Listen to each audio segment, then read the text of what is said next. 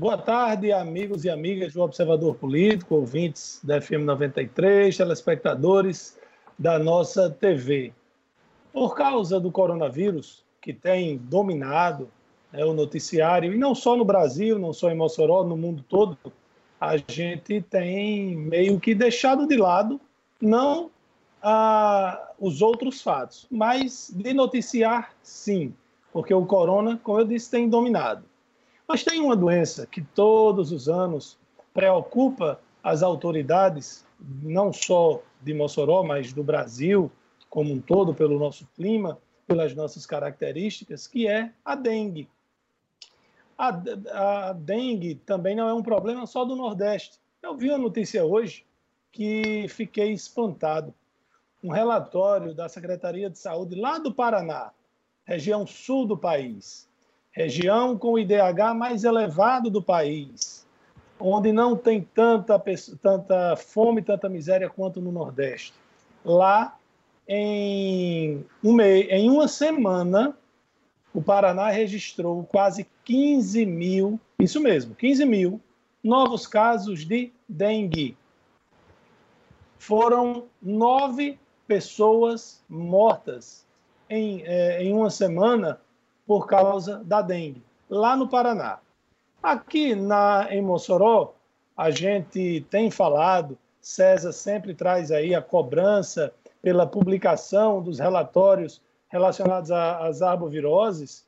Ah, Para vocês terem ideia, a última vez que o governo do estado falou, é, publicou o relatório foi na semana 11. Nós estamos na semana 15. Então já, já tem um mês que não divulga o relatório com relação às doenças que são causadas pelos arbovírus, né? O Zika, é, febre, febre amarela, chikungunya, dengue. E aqui em Mossoró, na semana passada, por exemplo, em um único dia, o, a, a, Secretaria de Saúde recebeu mais de 200 notificações. Notificações, notificações não são confirmações, né? mas o, o, tem na região dos abolições, do Grande Santo Antônio, que o Grande Santo Antônio, você vai ali, Bom Jardim, Paredões, Santo Antônio, Santa Helena, Barrocas, então, são aquela região, Estrada da Raiz, toda aquela região. No aeroporto também está tendo esse problema. A prefeitura já requisitou ao governo do estado os carros fumacê, e aí a gente precisa explicar uma coisa: carro fumacê não é a salvação de tudo. O carro fumacê não exerce nenhuma função sobre as larvas. Quem tem essa maior responsabilidade somos nós, cidadãos, para não permitir a água parada, não permitir que acumule água, que é o, ambiente ideal para a proliferação do, do, das larvas dos mosquitos. O carro fumacê só age quando o mosquito já está voando. E aí tem outro problema. Da última vez que o carro fumacê esteve em Mossoró, a, os criadores de abelha reclamaram, foi matéria em televisão, rede nacional, e o Ministério Público eh, fez com que diminuísse, mudasse a rota, entrou com ação e a justiça catou porque estava matando a abelha. É, são consequências, são efeitos colaterais. Mas nós tivemos, só até o dia 6 de abril, mais de 50 casos confirmados em Mossoró de dengue. Graças a Deus ainda não tivemos nenhuma morte. Mas é importante que a gente fale sobre a, a dengue, é importante que a gente não relaxe, porque até onde eu sei, o único tipo de morte que diminuiu depois do coronavírus foi de acidente é, de trânsito. Porque o resto continua, coração continua matando, diabetes continua matando, então a gente precisa ter cuidado com a dengue, porque estamos é, na iminência de termos uma epidemia de dengue no nosso país inteiro. Então vamos ter cuidado também com o mosquito Aedes aegypti. Boa tarde, amigos e amigas da 93, telespectadores da nossa TV. Os pediatras que trabalham no Hospital Regional Tarcísio Maia enviaram um ofício ou a Secretaria de Estado da Saúde Pública, o seu titular da CESAP, o médico Cipriano Vasconcelos, ofício enviado ontem, uh, ofício assinado por 11 pediatras, afirmando que o Hospital Regional Tarcísio Maia não tem condições de fazer frente à pandemia da Covid-19, ou, em outras palavras, sem exagerar, o Tarcísio Maia está em sem condições de quase nada. Uh, a clínica pediátrica e o pronto-socorro do Hospital Regional Tarcísio Maia não estão aptos a prestar nenhum serviço, porque faltam. Eu vou fazer aqui um resumo, é muita coisa que falta, mas da carência de insumos básicos no ofício enviado, na lista de material seguem, faltam lâminas de todos, de vários tipos. Ah, tem também é, ambu, que eu não sei nem o que, que é, neonatal, pediátrico e adulto é, glicocímetro, kits de tensiômetros infantis, espaçadores e máscaras para ampliação, para aplicação de aerosol, é, encostos para a cabeceira nos berços, quer dizer, até um encosto para o bebê botar a cabeceira, no berço não tem. É, no dia 25 de março foi solicitada a provisão desses insumos básicos para funcionamento a contento desses setores. Contudo, até a data de hoje, hoje é 9 de abril, não houve a entrega nem a menor providência do que foi solicitado desta lista que eu resumi aqui, mas é extensa, é muito grande. Há ainda carência de recursos humanos. Não existe disponibilidade de equipamentos de proteção individual, EPIs, e também inexistem exames comuns e imprescindíveis como coagulograma, gasometria e eletrólitos. Faltam antibióticos e outros medicamentos necessários para o suporte hospitalar. Diante desse quadro de pandemia pelo Covid-19, a população não deixará de adoecer, os leitos dos hospitais não ficarão vazios, e um dia e de um dia para outro dizem os médicos pediatras, para que possam alocar as vítimas da pandemia. Aqui o deixam aqui o repúdio dos médicos à Secretaria de Saúde Pública. Afinal, o que é que está se fazendo para o Hospital Regional Tarcísio Maia? A Secretaria de Saúde Pública, o secretário que tem conversado tanto, falado tanto, governadora Fátima Bezerra, pelo amor de Deus, pelo amor de Deus, olha para o Hospital Regional Tarcísio Maia, pelo amor de Deus. E antes de mandar aqui para o volta aí para o meu amigo César, afinal estão perguntando isso é um hospital? Deveria ser, pelo menos, né? Antes de mandar aqui para o César, eu quero fazer um registro fúnebre lamentável. Perdemos mais um amigo ontem, faleceu Francisco William da Rocha, conhecido como William. Ele era dono daquela lanchonete ali na Praça de Eventos, na Rio Branco, Good Lunch é, jovem, 46 anos, foi internado segunda-feira, veio a falecer ontem à noite no Hospital Regional Tarcísio Maia. Ele tinha diabetes, uma diabetes muito forte, e infartou. O corpo de William foi levado para a cidade de Severiano Melo, onde será velado e sepultado ele era cara natural daquela cidade. Daqui os nossos votos de pesar, condolências a toda a família. E eu, particularmente, muito triste. Eu frequentava a lanchonete de William, um cara muito bom, jovem, faleceu aos 46 anos. Que Deus o receba, amigo. César, boa tarde. Boa tarde, Edmundo. Boa tarde, Laíri Neto. Amigos do Observador Político. Aqui vai uh, o nosso abraço de solidariedade a toda a família do comerciante William. Tinha aqui uma, lanchonete no Corredor Cultural de Mossoró, né? muito próximo aqui à sede do Jornal de Fato. Como você bem relatou, Edmundo, ele sofreu uma parada cardíaca, foi socorrido ainda ao Tarcísio Maia, mas infelizmente não suportou e acabou falecendo. Aqui o nosso abraço e solidariedade a toda a família. Olha, pela projeção, ah, eu diria, fúnebre do secretário estadual de saúde, o Cipriano Maia, que aponta que o Estado do Rio Grande do Norte chegará a 11.378 mortes ah, pelo novo coronavírus, isso no dia 15 de maio, e também nessa projeção fúnebre, ele afirma que neste dia, ou seja, no 15 de maio, a saúde pública de, do Rio Grande do Norte estará em colapso. Então a gente decidiu acompanhar diariamente, como disse ontem, porque a projeção, ao nosso ver, é totalmente descabida e fora da realidade.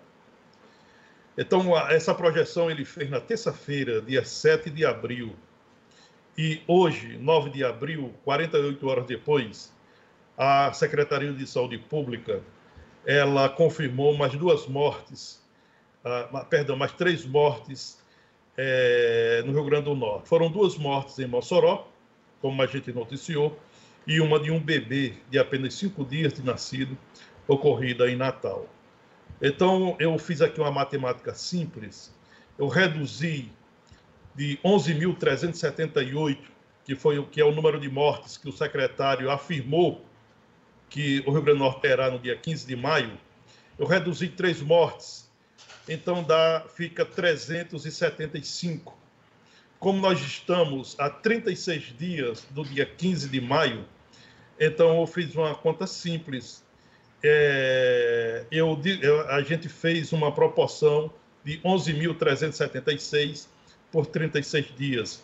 Isso significa dizer que hoje, para que essa projeção fúnebre feita pelo Cipriano Maia, hoje teria que ocorrer no Rio Grande do Norte e também nos dias seguintes, até chegar 15 de maio, 316 óbitos por dia pela projeção do secretário, a projeção fúnebre do secretário, hoje, hoje o Rio Grande do Norte teria que registrar 36 mortes ah, por, pelo Covid-19. Vamos acompanhar esse placar diariamente para saber se o secretário Cipriano Maia foi honesto com o cidadão potiguar ou se usou de desonestidade para interesses, eu diria, impublicados. Pois bem, um dia após, aliás, dois dias após a, o Cipriano Maia fazer tal projeção, né? A, ele, inclusive, nas redes sociais está tá sendo chamado do mensageiro do Apocalipse, e eu espero que isso é, não se confirme.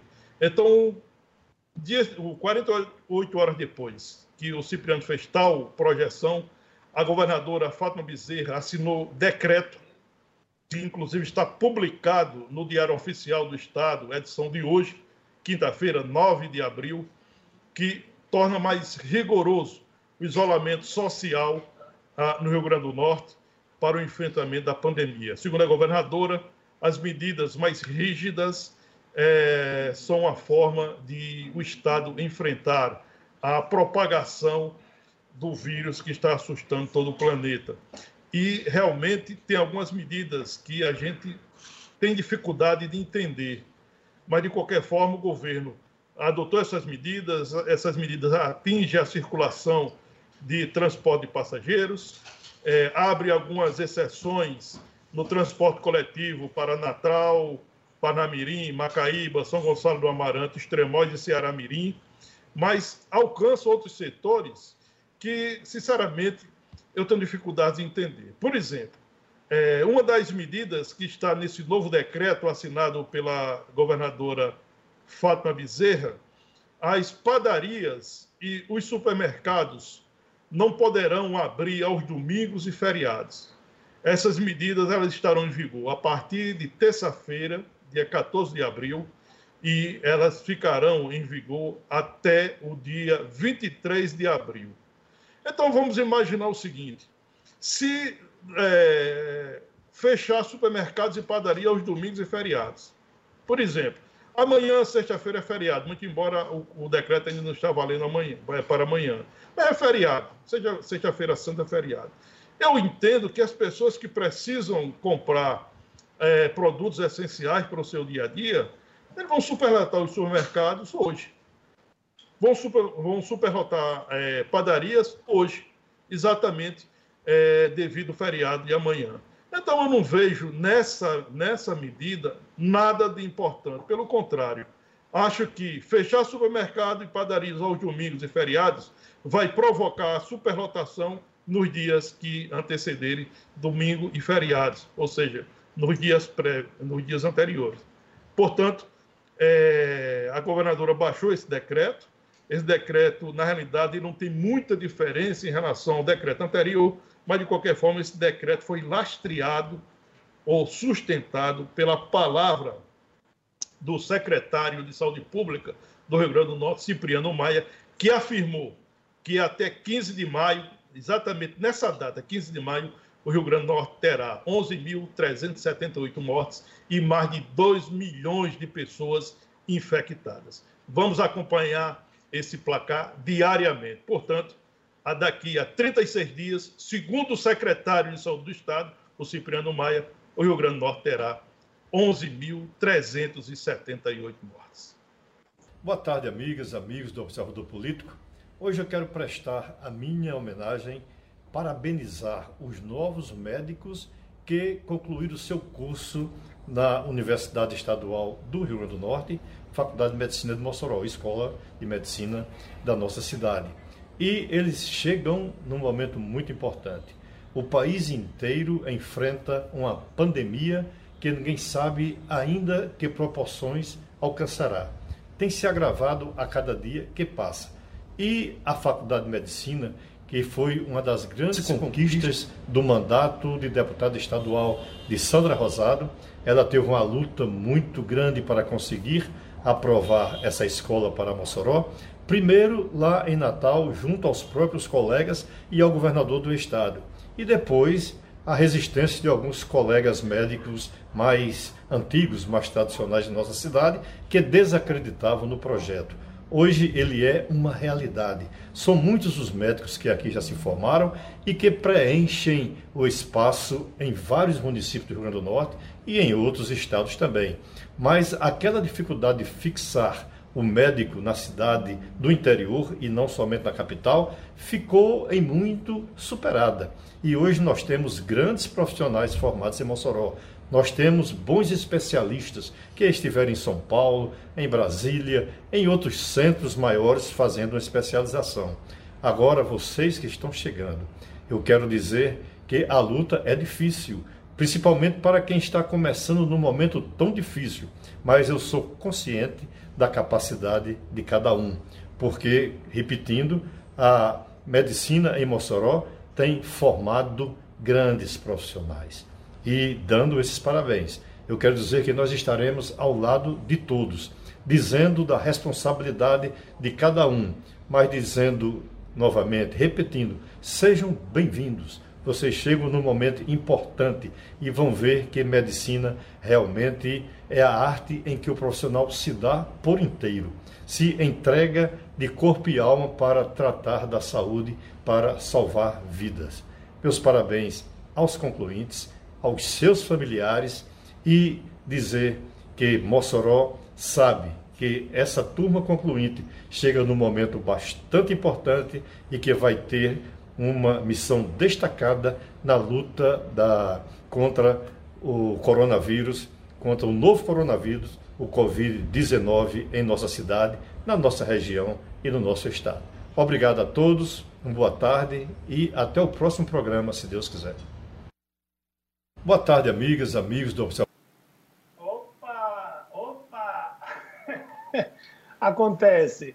É, eu gostaria de fazer aqui um, um, comentário. Tem coisas que grande parte da, da mídia, da, aliás, grande parte das pessoas não alcança, ou por falta de interesse, ou por falta de informação, não sei. Mas veja, a guerra da informação é uma guerra muito cruel, sempre o foi. Em todos os momentos decisivos da história, tentou-se.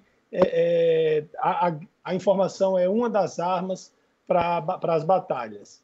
Até de, por exemplo, na Segunda Guerra Mundial, a Inglaterra simulou que estava fazendo um treinamento em uma região do país para que os aviões espiões alemães pensassem que a movimentação era num canto quando era na outra. Com relação a essa guerra que nós estamos vivendo, das torcidas, a guerra da informação, a, principalmente sobre o uso da cloroquina. A cloroquina, ela não resta dúvidas de que tem vários casos de sucesso no combate ao coronavírus, mas também tem casos que não, onde a cloroquina não resolveu o problema. E é aí onde é que mora o risco nisso tudo. Tem algumas pessoas tentando vender a ideia de que tomou cloroquina, ok. Só uma ilustração aqui, um parêntese. O número de pessoas contaminadas com AIDS voltou a subir. Sabe por quê? Porque como com os medicamentos a pessoa passa, voltou a ter, volta a ter quase que uma vida normal, nunca mais vai ser normal, mas quase normal, muita gente começou a pensar assim: ah, se eu pegar, eu tomo aquele remédio e tenho uma vida normal, beleza. Com relação ao coronavírus, está acontecendo a mesma coisa. Tem gente pensando por aí o seguinte: ah, deixa de besteira, se eu pegar isso aí, eu tomo cloroquina, está resolvido o problema. E como parte da guerra da informação, estão também utilizando robôs na internet, os trolls, que é para tentar convencer a todos de que é, a cloroquina resolve. Por exemplo, eu recebi aqui é, vários prints de vários perfis diferentes, mas com o texto exatamente igual, dizendo o seguinte: bem em caixa alta, para chamar a atenção, curado por cloroquina. Acabei de sair do hospital da Unimed da Barra, onde meu primo Antônio Carlos, de 67 anos, há 16 dias foi detectado com Covid-19 e hoje, após tratamento com cloroquina, está curado. Record TV Rio. Se, se houver interesse, vamos marcar uma entrevista e comprovar tudo.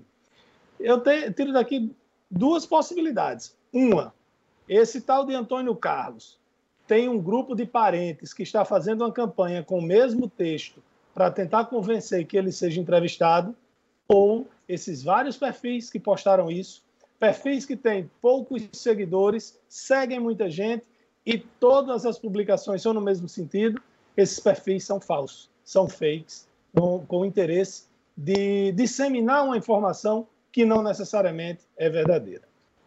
Uma notícia. Olha, Neto, a, essa questão é, eu vejo absurda você o que está acontecendo hoje é, em relação à cloroquina. Né? Politizar a, a cloroquina é um absurdo. É, a cloroquina ela existe desde a década de 30. Não foi o presidente Jair Bolsonaro que inventou isso, não foi é, qualquer outro que está debatendo que descobriu a, a, a pólvora. A cloroquina existe desde a década de 30. Se ela é eficaz ou não, isso é uma questão técnica, isso é uma questão que especialistas devem definir se ela, te, se ela, se ela tem uma eficácia no combate ao Covid-19 ou não. Mas, como a gente sempre diz aqui, essa questão da arquibancada acaba é, passando a imagem, inclusive uma imagem até, eu diria, uma imagem violenta do ponto de vista humano. Tem gente que torce para não aparecer um, um, um, concentrado químico que possa curar a, a, a, o Covid-19. Tem gente que torce para cloroquina dar certo. Tem gente que torce para cloroquina, não dá certo. E nós temos que torcer que alguém traga a solução, sob o ponto de vista da medicina, que venha um concentrado químico que resolva, que cure as pessoas. É isso que nós queremos que ocorra. E não um debate besta, rasteiro, idiota, se cloroquina é bom ou se cloroquina é ruim, se mata ou se dá vida. Eu acho que nós não podemos ir por aí. Agora, eu deixo aqui para meus companheiros de bancada e também telespectadores e ouvintes, eu tenho uma curiosidade. E uma curiosidade que eu dividi com um leitor é, da minha coluna diária. Né? Ele me perguntou o seguinte: ah, César, essas pessoas que é, tiveram o Covid-19 foram internadas e voltaram para casa curadas. E as pessoas que foram, que seus exames deram positivo, porém, como não havia uma gravidade, essas pessoas ficaram no isolamento em casa. Elas curaram de que forma?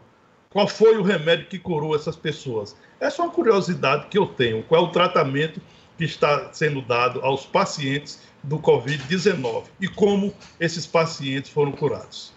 Inclusive, nós perguntamos já outro dia aqui no programa sobre uh, a doutora Laíre Rosado, uh, sobre o seguinte, a pessoa é curada, volta ao convívio normal, pode novamente ser infectada pela, pelo coronavírus. O doutor Laíre falou que uh, até mesmo a Sociedade Brasileira de Medicina ainda não tinha algo definitivo, inconclusivo sobre quem foi, é, pegou o vírus e pode voltar a pegar. Agora é o seguinte, eu estou com uma notícia aqui muito importante sobre eleições. A notícia agora, de hoje pela manhã, o presidente do Tribunal Superior Eleitoral é, deve, deverá decidir, o TSE deve decidir até junho se ter eleições municipais.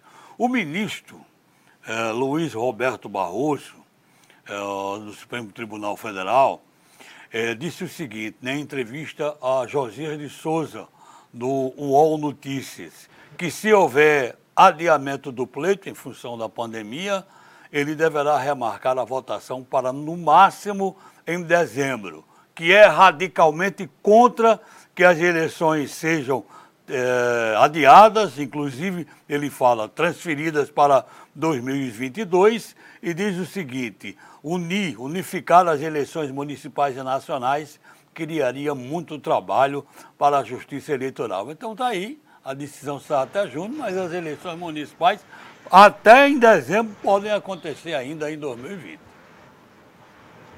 Certo, ela pode acontecer até dezembro. Aí uma pergunta: se você vai retardar a eleição em três meses, adiar em três meses, você também vai reabrir o prazo para filiação, para mudança de partido em três meses? Acredito Os prazos, que sim. Eles, eles Acredito. serão arrastados três meses para frente? Acredito Olha, que sim. Uma... Eles devem ter um mecanismo, né, para já que vai adiar, ele deve ter um mecanismo para também é, acomodar a questão dos prazos, né? Acredito eu. É, olha, se houver essa decisão do adiamento das eleições municipais desse ano para dezembro, inclusive, Edmundo, só a, título de, esclarecimento, essa notícia eu trouxe na segunda-feira. Ah, na realidade, o ministro Luiz, Luiz Roberto Barroso é um ministro do STF, mas ele não é o presidente do TSE. Ele assume a Corte é, Eleitoral em maio. A presidenta atual é a ministra Rosa Weber. E essa entrevista, inclusive, nós repercutimos aqui na bancada na segunda-feira.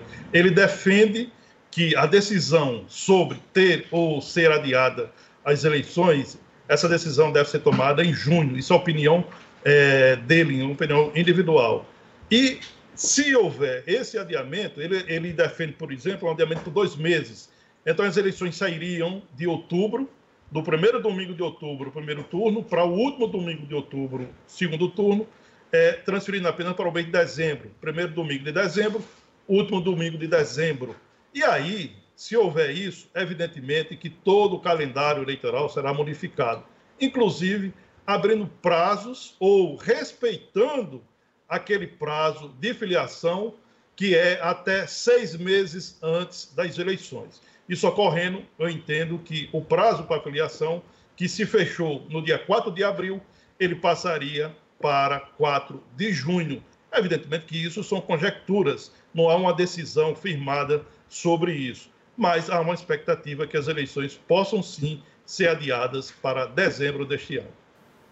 É, eu já falei aqui, volto a defender. A minha opinião é de que nós deveri, deveríamos aproveitar a oportunidade. É claro, quem não está no, no exercício do mandato e quer ser candidato, obviamente, é contra o adiamento. Quem está no, no exercício do mandato vai iria achar maravilhoso, seria a solução assim um, um presente dos deuses, né? Você ganhar mais dois anos de mandato.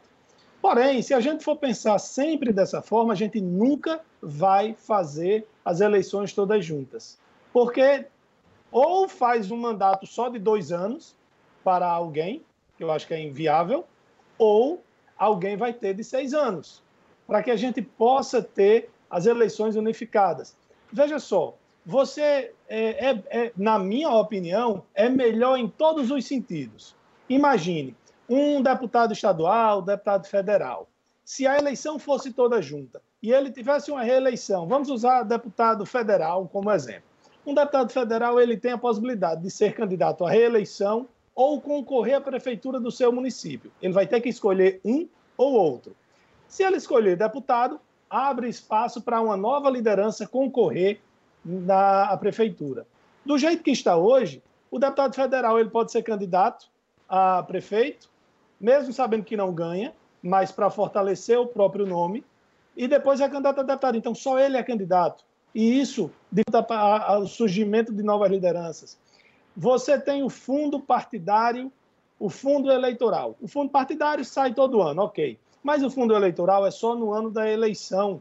Você já teria essa diminuição.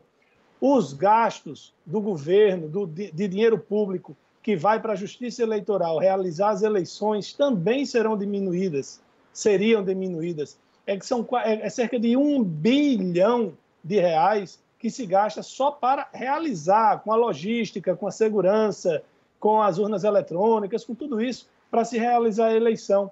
Então, se fosse tudo junto, seria, na minha opinião, seria a, a melhor solução, a melhor saída para a gente diminuir os gastos e também para dar uma oxigenada na, na, nos nomes que estão na política.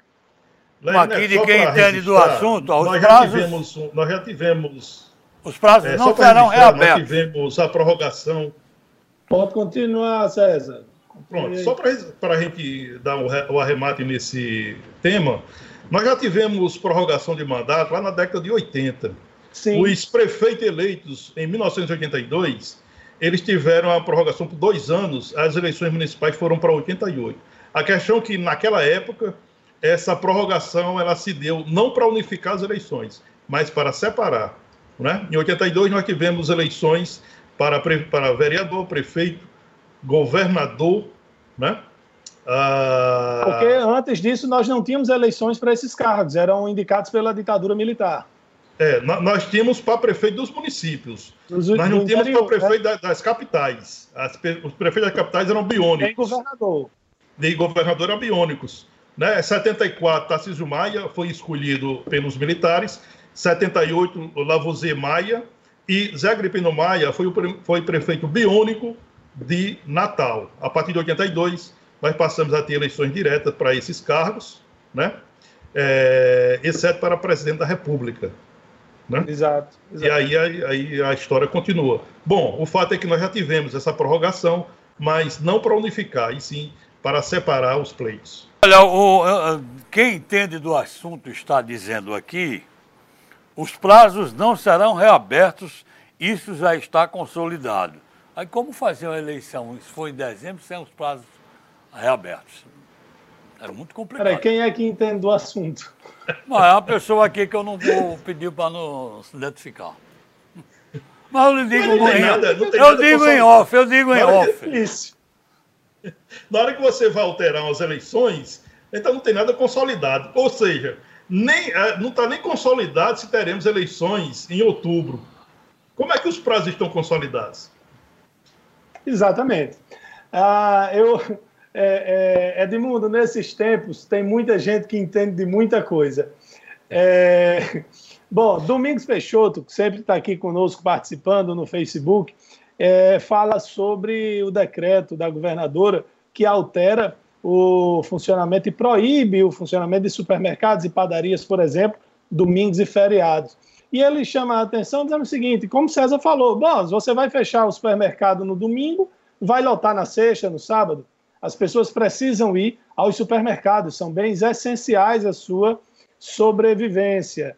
Ah, aqui, ele, a José Arimatea diz o seguinte: ainda não entendi essas afirmações de, de arquibancada ou de torcidas, mas vem observando que essa medicação deu certo no tratamento de pessoas com sintomas de Covid, que inclusive eu sei de médicos que estão receitando para si e para parentes e não tem coragem de assumir, pelo menos no primeiro momento, o alivio os sintomas. Aí vem a pergunta, por quê? José de Arimateia, quando a gente fala das torcidas, é porque tem gente defendendo o uso da cloroquina, da cloroquina só porque o presidente disse que é bom. Tem outros que dizem que é ruim só porque o presidente disse que era bom, sem se preocupar com os fundamentos científicos, com, com, com a questão médica. A, a cloroquina, ela é sim para ser utilizado quando for orientação médica no hospital. E até agora só foi orientada em casos graves. O, qual, qual é o nosso medo, o nosso receio? Que com essa massificação de campanha em rede social, em tudo, dizendo que é bom, que resolve o problema, é que as pessoas parem de se preocupar com a prevenção, confiando que a cloroquina vai resolver, e a cloroquina não resolve de todo mundo. Aqui em Mossoró mesmo, é, da, desses casos que, que, as, que houve os óbitos, já teve gente que, que foi utilizada, foi ministrada cloroquina no tratamento e não resolveu, e a pessoa faleceu. Então, a nossa preocupação é somente essa. Né? Antônio Tadeu diz: em se tratando de política, tudo é possível. Eu acho que ele se refere à questão da troca é, é, de datas. E Ivo Castro registra que não é a favor das eleições unificadas. Olha, em relação ainda a essa questão das eleições, quem, vai, quem define é, é a Câmara dos Deputados. Né? A Câmara que define. Cabe ao TSE elaborar o calendário é, eleitoral e fiscalizar as, a lei. Ah, em relação a essa questão do prazo, por exemplo, é, do, de filiação, isso aí está consolidado é, na lei 9.504 de 97, de 95, perdão, que é exatamente a lei que define que ah, o pretendente, pré-candidato deve o candidato deve estar filiado a uma agremiação política partidária a, até seis anos, seis meses, perdão, antes das eleições. E Leire Neto, em relação a essa questão do, do da cloroquina, que tanto da cloroquina, perdão, que tanto se debate, e aí o nosso ouvinte telespectador falou em relação a médicos que foi curado, eu acho que ele se referiu ao Davi Uip, que é o epidemiologista e coordenador do Centro de Contenção de Vírus de São Paulo, que ele teve o Covid-19 e se curou, mas não disse de público se usou a cloroquina. E também já o cardiologista Alexandre Calil, ontem, ele confirmou que se curou usando a cloroquina. Então, você vê que nós temos aí duas autoridades de saúde pública que, um, não, não confirmou se é, se curou com a cloroquina e outro confirmou sim que fez um tratamento com cloroquina e se curou do Covid-19. Olha, está chegando a informação. Pois é, a, a gente é, é, tem a esperança que a cloroquina resolva. A gente também tem a esperança que outros medicamentos que estão sendo testados e utilizados ao redor do mundo também funcionem.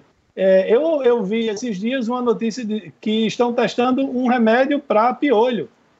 Então, a, a, é, a, gente espera é que haja solução e que a vacina saia o quanto antes, né? Porque quanto antes sair, menos pessoas perderão suas vidas. O ministro Luiz Felipe Salomão, essa notícia está acabando de chegar aqui, postada às 11h24, né? determinou hoje o afastamento do desembargador Ciro Darlan do Tribunal de Justiça do Rio Grande do Norte por 180 dias. O pedido foi feito pela subprocuradora-geral da República, Lindora Araújo, a mesma que na semana passada denunciou, uh, o, denunciou o juiz, desembargador Ciro Dalan por corrupção passiva. Ele é acusado de receber 50 mil reais em troca de uma decisão judicial. O caso está sob sigilo. Ok? Estamos a um minuto. Eu nunca ouvi falar sobre esse, o nome desse desembargador. Vou pesquisar. Ah, tá aqui, o ministro Luiz Felipe Salomão, desembargador Ciro Darlan. Já ouviu falar, César? Não, mas você, você, disse que ele é daqui do Rio Grande do Norte? É, exato. Do Rio de, do Rio Rio de Janeiro. do Rio de Janeiro. Do Rio de Janeiro. Eu falei Rio Grande do Norte, foi errado. É Rio de Janeiro. Oi. É porque esse carro estava tá correndo. Porque eu, eu não, não, nunca tinha ouvido falar do nome desse Estava em segredo de justiça, mas é um caso que está muito comentado. Larinato, pegando um gancho aqui na, no seu comentário de abertura e bem pertinente, é, em relação aos números de arboviroses no Rio Grande do Norte, né? A Secretaria de Saúde Pública do Estado deixou de divulgar os boletins é, como fazia anteriormente. E aqui, é, como você bem disse, é, o último boletim que foi publicado está fazendo um mês, exatamente hoje. O último boletim publicado pela CESAP em relação às arboviroses no Rio Grande do Norte, ela foi publicada no dia 9 de março de 2020. E aí eu fiz um mergulho aqui nos meus arquivos para trazer esses números. É, esse último boletim é, epidemiológico de arboviroses apontou que até o dia 22 de fevereiro o Estado tinha notificado 1.928 casos suspeitos de dengue, sendo confirmados 511. Naquele momento eram 347 notificações de chikungunya, com 92 casos confirmados. De Zika vírus eram 39 casos prováveis, conforme o boletim de 9 de março de 2020. Então, a gente fica aqui é, deixando a pergunta no ar, já que não tem mais a divulgação dos boletins, já que a CESAP apenas apresenta diariamente é, o boletim relacionado à Covid-19. É, e aí a gente pergunta: deixou de surgir casos, notificações de dengue, de chikungunya, de zika vírus, de outros arbovírus transmitidos é, por picada do Aedes aegypti? Será que o mosquito, sem querer fazer graça com um tema tão sério, será que o mosquito se compadeceu com a letalidade do Covid-19 sobre as pessoas e simplesmente entrou de férias, não está mais picando ninguém nesse período? Então, a CESAP tem por obrigação, por obrigação, voltar a divulgar o boletim é, de arbovirose no Rio Grande do Norte. O cidadão tem por obrigação saber como está a situação, se nós temos risco de enfrentar uma epidemia de dengue, de chikungunya, de zika vírus ou de outros arbovírus transmitidos por picada do Aedes aegypti. Um apelo aqui são, do pessoal. São problemas que nós temos que, que, as autoridades têm que estar atentas, né? Não, como eu disse no começo, as outras doenças não pararam de existir. Olha, um apelo aqui eh, do pessoal do assentamento Cabelo de Negro. O pessoal está aflito lá porque está faltando energia com frequência. Ontem passou a noite inteira sem energia, caindo constantemente. E hoje pela manhã está do mesmo jeito. Está havendo um problema muito grande de eh, energia caindo, faltando no assentamento Cabelo de Negro. O pessoal está pedindo aqui, fazendo um apelo para que a COGERN possa resolver esse problema.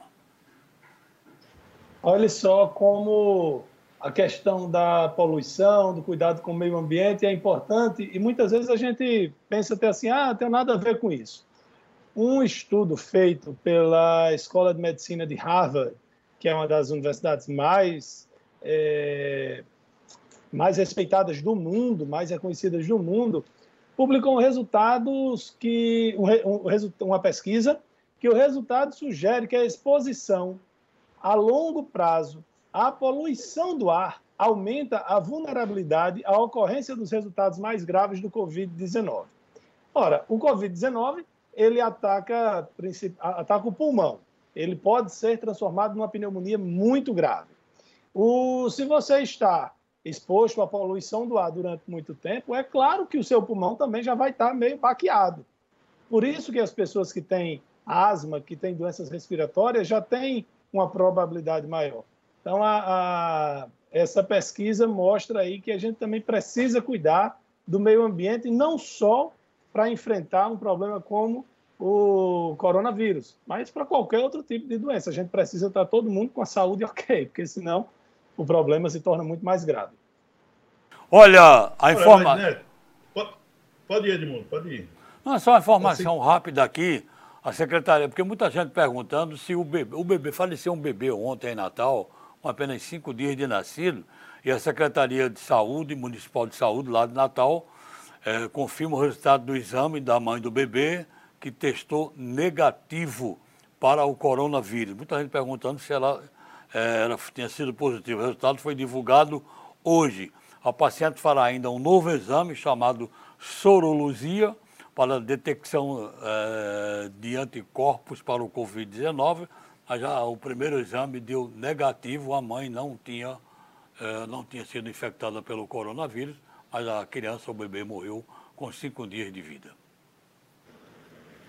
Olha, desde ontem é que há uma repercussão muito negativa em relação à postura assumida pela governadora Fátima Bezerra e pela deputada estadual Isolda Dantas de propagarem que a, as 10 UTIs do Hospital Regional Tarcísio Maia, que começaram a funcionar na noite da terça-feira, fossem uma ação a, da governadora e da deputada é, fazendo crer que a sociedade civil organizada em Mossoró não tinha nada a ver com isso. Quando, na verdade, 20 leitos do Hospital Tarcísio Maia foram construídos e agora, pela iniciativa privada, pela solidariedade dos moçoroenses, e esses 10 leitos que entraram, que entraram em funcionamento, entraram em, em funcionamento pela campanha da, de segmentos da sociedade civil organizada. Então, pegou muito mal para a governadora, que sequer teve um sentimento de gratidão para é, agradecer a esses segmentos que se juntaram para dotar o Hospital Tarcísio Maia de mais leitos de UTI para salvar vidas. E aqui eu quero pedir a permissão aqui da direção da TV e da emissora de rádio para citar é, empresas que participaram da campanha e que foram decisivas para é, colocar essas UTIs em funcionamento. A campanha teve o apoio do Sabão Parani, Supermercado Queiroz, Parque Elétrico, Marilux, Nonato Atacarejo, Nossa Corretora, Loja Cor, Cidade Supermercados, Supermercado, Unidas Construtora, Salutares, Grupo Fã e Farda 10. Você citou aí Parque Elétrico? Citei. É, que é, isso, não, Parque é Elétrico. Eu não ouvi você citando, eu sei é, que o Parque Elétrico ajudou também. Isso, o Parque Elétrico. E aí, aqui a gente tem que reconhecer o trabalho da maçonaria, que foi a maçonaria que puxou a campanha pela construção dos 20 leitos do Hospital Tarcísio Maia. E não esses... foi hoje, e não foi por causa do coronavírus. Exatamente. Esses leitos, eles ficaram prontos no final de 2017. O então governador Robson Faria teve o ano de 18 todinho para colocar esses leitos em funcionamento, não colocou. A governadora Fátima Bezerra teve, do ano, teve o ano inteiro de 2019 para colocar esses leitos em funcionamento. Não colocou. E agora, essas empresas que a gente citou aqui os nomes, realizaram a campanha, levaram todo o material necessário para fazer com que essas, esses leitos fossem instalados e colocados em funcionamento.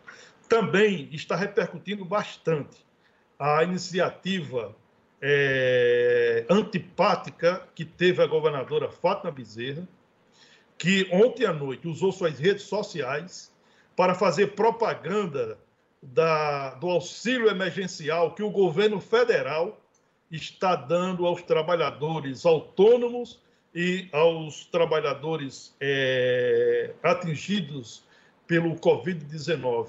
Essa ajuda que hoje começou a pagar a primeira parcela de 600 reais, são três parcelas de 600. A governadora fez propaganda nas suas redes sociais desses 600 reais e colocou a logomarca do seu governo como se fosse uma ação do governo do Estado. Isso é um absurdo que possa acontecer. Um governo decente, um governo de vergonha, que respeita as pessoas, devem, por obrigação, reconhecer quem tem atitude, quem está fazendo, quem estendeu a mão. A governadora Fábio dizer tem por obrigação agradecer a cada uma das empresas de Mossoró que, está, que ajudou para instalar os leitos de UTI do Tarcísio Maia. Tem que agradecer a maçonaria, o Rotary Club, o CDL, a assim, Cine Varejo e pessoas físicas que participaram dessa campanha. A governadora tem que agradecer ao presidente Jair Bolsonaro por ter liberado essa, essa, esse auxílio emergencial para o trabalhador mais pobre, para aquele que está sentindo mais a crise, e não fazer propaganda e colocar, e colocar a logomarca do seu governo como se fosse uma ação do seu governo. Sinceramente, é triste que a gente se depare com coisas dessa natureza. Olha, eu acho, eu não tenho outra palavra que não seja, é, eu acho asqueroso, asqueroso, quem se aproveita da miséria alheia, da dificuldade alheia para se promover. E isso para quem, por exemplo, faz campanha para arrecadar as coisas para fazer doação somente com o intuito de aparecer. Isso é nojento. A pessoa dizer é, que foi o governo que fez aquilo lá no Hospital Regional Tarcísio Maia, não foi só o governo. Ah, mas sem o governo não teria feito, sem os empresários também não. O governo Verdade. tem a obrigação de fazer sozinho. O, governo, o, o empresariado, as pessoas, os cidadãos, a maçonaria, os que fazem a maçonaria, Rotary, Lions, etc., eles não têm a obrigação de botar o dinheiro no bolso e colocar as coisas lá, não. As empresas não têm a obrigação de fazer isso. As empresas têm a obrigação de pagar os seus impostos. Os cidadãos já pagam muitos impostos quando adquirem produtos e serviços. É obrigação do governo. As pessoas fizeram porque querem. Os empresários que dirigem as empresas fizeram porque quiseram. E a governadora e seus aliados irem para as redes sociais para dizer que foi o governo que fez, tenha paciência. E o que a governadora fez com relação ao auxílio emergencial dos 600 reais é vergonhoso. Com um detalhe: quando você for publicar as coisas em redes sociais, seja de qual partido você for, aqui vai uma assessoriazinha de imprensa, de comunicação é, gratuita. Se você é uma empresa, se você é um político, se você é um advogado, antes de postar qualquer coisa em rede social, avalie que tipo de comentário aquilo pode gerar. Porque tem uma coisa, se gerar um comentário que você não gosta e você apague, isso fica muito feio. Você não pode apagar os comentários, a não ser que sejam agressivos. Se, por exemplo, eu fizer uma postagem e a pessoa for lá educadamente me criticar, dizer que não concorda, que eu estou errado nisso, nisso, naquilo outro, ok, eu posso travar um debate ali naqueles comentários. Mas se a pessoa simplesmente é, apagar, fica. Ok. Bom, um probleminha aqui na queda do nosso sinal. Estamos continuando o observador político e dentro desse raciocínio, é, Laíre Neto, uh, a deputada estadual Isolda Dantas foi bastante criticada, mas muito criticada. Tem inclusive uma postagem hoje de pessoas Ela de apagou Mossoró. os comentários É, é, dizendo que- reclamavam dela. Chamando-a, inclusive, de mentirosa. Ela foi chamada hoje em redes sociais, você deve ter visto. É, no mínimo ingrata. No mínimo ingrata. Eu reforço os parabéns que César deu. César nomeou aí as empresas. A, a WSC, por exemplo, reformou o Hospital da Polícia. Consertou, ajeitou o Hospital da Polícia. Empresários deix- deixaram de estar trabalhando no seu dia a dia, no seu comércio, para conversar com outros, para tentar levantar recursos para comprar. A princípio era para comprar respiradores, depois ampliou-se para uma gama de serviços e produtos. A gente tem que agradecer a essas pessoas. Hilaire Neto, essas empresas, esses empresários, essas instituições, nenhuma, nenhuma delas pediu para ter o nome citado. Nós estamos fazendo aqui por dever de justiça, Exato. por dever de gratidão. É a nossa de contribuição. É a nossa É, contribuição. Uma simples de contribuição. divulgar, de divulgar. Não, claro, é, é uma contribuição minúscula, é, é um grãozinho de areia. Mas é o mínimo que a gente pode fazer é reconhecer publicamente o que essas pessoas, essas empresas fizeram por Mossoró. A elas, nossos parabéns e nossos aplausos. Em relação à deputada Isolda Dantas, até aqui ela não, foi- não tem feito absolutamente nada. Na realidade, é um mandato sofrível, é um mandato que pensa apenas em fazer política, é 24 horas só pensando em política, mas não pensa no bem comum.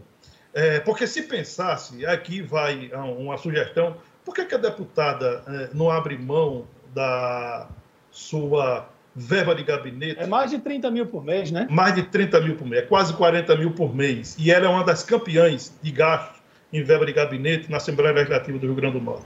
Por que, que ela não abre mão, já que o seu gabinete está fechado, já que ela não está fazendo absolutamente nada, ou seja, não está precisando de recursos para fazer o mandato andar, porque ela não está fazendo absolutamente nada.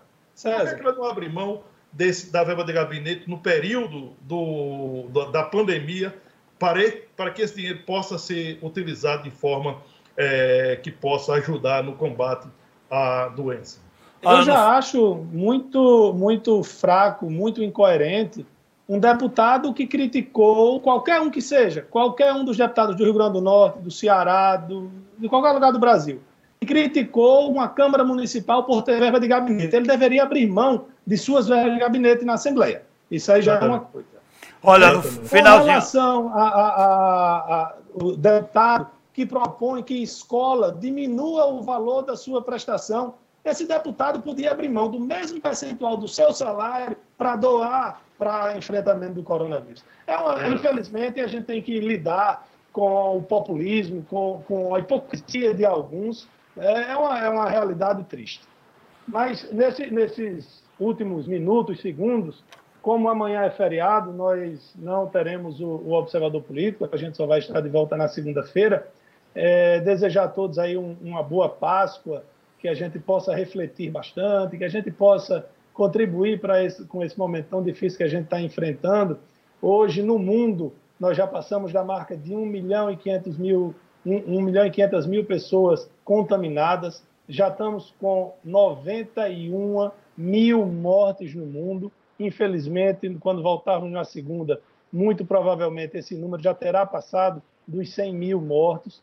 Temos 342 mil pessoas recuperadas. Né? Então, tomara que a gente possa ter um fim de semana de notícias menos duras. Ah, a gente torce que os medicamentos funcionem, a gente torce que a rede de saúde sustente a pancada, que a gente possa, na segunda-feira, estar de volta com o Observador Político, trazendo também boas notícias. Ok, caiu a nossa conexão aqui com o nosso amigo César Santos, finalzinho. Hoje vai ser votada, votada a pauta bomba na Câmara dos Deputados onde o governo federal vai definir, através da votação, a questão de repor o ICMS, se os empresários vão ter que pagar este imposto. Muito sério, vamos ver se vai ser votado mesmo hoje, ok? Então, César, um abraço, ficamos hoje sem aquela frase no final do programa. Como Laí Neto já disse, amanhã, sexta-feira santa, feriado, a gente volta segunda-feira, se Deus quiser, aqui com o Observador Político. Um bom feriado hein? tranquilo, sossegado, em casa. Até segunda. Tchau.